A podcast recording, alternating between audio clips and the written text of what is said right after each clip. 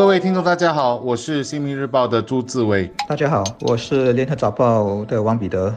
昨天在国会上，三名部长王以康、王寻才和严金勇分别上阵，除了为国人解惑，指出我们为何要在七月二十二日回到高警戒解封第二阶段之外，还有最重要的是，为国人在疫情如此反复的时期打上一剂强心针。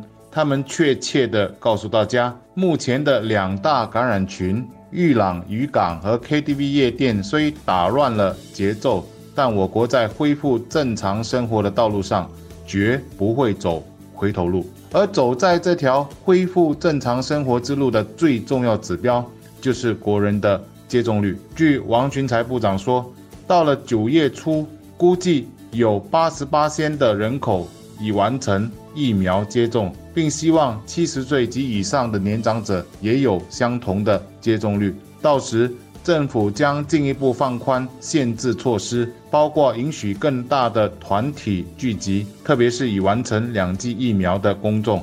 遥想九月和以后，我国也有意开始和疫情受控的国家开辟安全旅行走廊。通过这些安排，完成疫苗接种的民众能够旅行，并无需在回国时在酒店旅行十四天居家通知。当然，这样的安排还需根据不同国家的风险水平。回国后的国人可能还是需要隔离的，只是时间会短一些。然而，这里也有一项重要的说明，那就是还未接种疫苗的人同样可以旅行，不过回国后就需要。遵守居家通知。昨天的国会部长们最明确的一条信息是：我们的经济和社会生活还是必须要，而且一定要逐步开放。虽然近期爆发了渔港和巴沙的感染啊，他们不像 KTV 夜店感染群那么容易被控制下来，所以出现了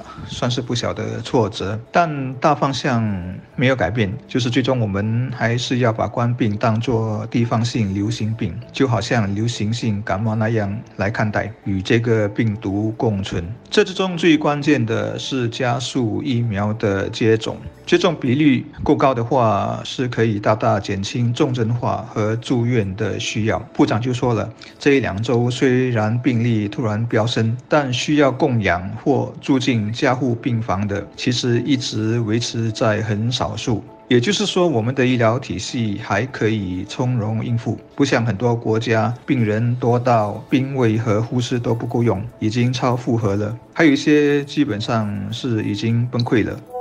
黄群才副长也说。他们将在八月初进行检讨，如果情况比较受控，一些收紧措施将会放宽，不过只限于施打了两剂疫苗的人士。这也就是说，只要国人打了两剂疫苗，他们将可期盼在最早的八月初享受比较大的自由。我觉得这样的做法是非常符合科学的。因为各国的数据已经显示，打了疫苗不表示不会染疫，但症状会大大的减低，而且死亡率非常的低。我们就曾经通过家人从一名八十几岁摊贩了解他在确诊后医治的情况，他就通过媳妇表示，就好像得了重感冒一样。他在康复之后，也积极的鼓励身边的年长朋友去打疫苗，打疫苗。然后减少住院率为什么特别重要呢？我想尝试说说。刚好昨天《海峡时报》转载了一篇《金融时报》的评论，里面给出了一个很简单的算法，或许有助于大家理解。就是先假设我们国家有一百万人口，当中五万人没打疫苗，其余九十五万人打了。另外假设在一段时间里，没打疫苗的人会有一八先被感染冠病，然后住院，所以五万人的一八先就是五百个人会住院。然后我们再看看其余的九十五万人，他们打了疫苗，感染率是会下降的。就姑且说哦，他们打了还是一样。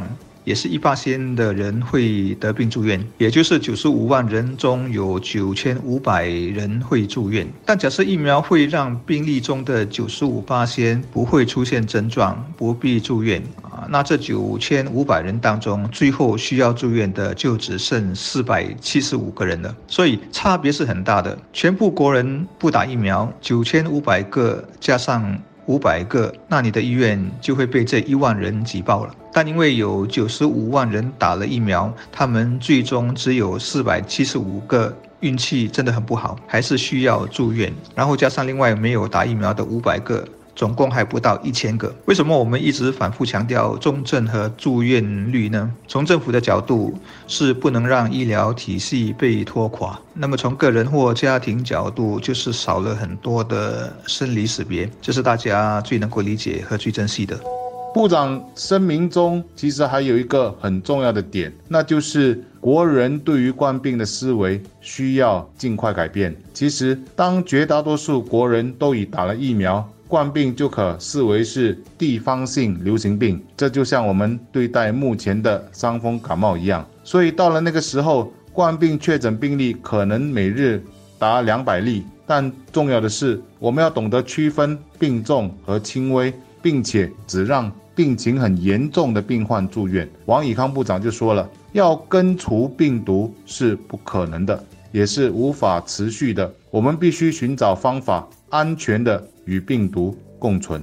然而，七月下旬的今天，当我们还处在高警戒解封的第二阶段，许多人应该还是没有办法把部长们说的话完全的记在心里，仍然还是会对冠病病毒心存恐惧。尤其是身边许多做生意的朋友，不时都在申诉这一波疫情把他们害得很惨，生意非常的惨淡。但其实，国人有一些担忧。也不是坏事。从积极的角度来看，明天会更好。关键是我们要把现在做好，从个人到社区把好防疫的大关。大家也要谨记这一波疫情反扑的深刻教训，绝对不要让历史重演。要赶快解封，就得实现群体免疫。问题是。面对德尔塔，人口中要达到多少接种率才能实现呢？理想当然是一百八千，但现实不可能，因为十二岁以下孩童还不能打疫苗，这就去掉了大约一成了。所以关键是推动老人家们的接种率，因为相对其他年龄层，他们的七十八千多一点还是偏低的。现在巴沙和咖啡店出现了感染群，当然是不幸的，但也给老人家们更好的理由去接种，因为这些地方。是他们生活和人际交往中避不了的。你可以说，病毒已经来到了他们的家楼下，被感染或者被隔离的，很可能就是他们认识的街坊邻里。你可以不去 KTV，但不去买菜或者跟老朋友喝咖啡，那就如同坐牢了。其实，如果不考虑老人家，我们要更快完全解封，过正常生活，像英国人那样，也不是不可以。但我们还是得照顾到接种率还不足够的老人群体。我观察欧洲国家爆发冠病到现在，他们的决策和防疫方法虽然不能说不顾老人死活，但显然并没有放在很优先的位置。你看，他们老人院里的人一个个凋零了，走了，但街上还是一堆年轻人为了拒绝戴口罩和打疫苗而示威。我们是东方社会，基本上还是敬老护老的，会在各种。利害关系中求取一个平衡，走中庸之道。关于这点，部长昨天也稍微点到了。所以，老人积极打疫苗，做的就是人人为我，我为人人的事，何乐而不为呢？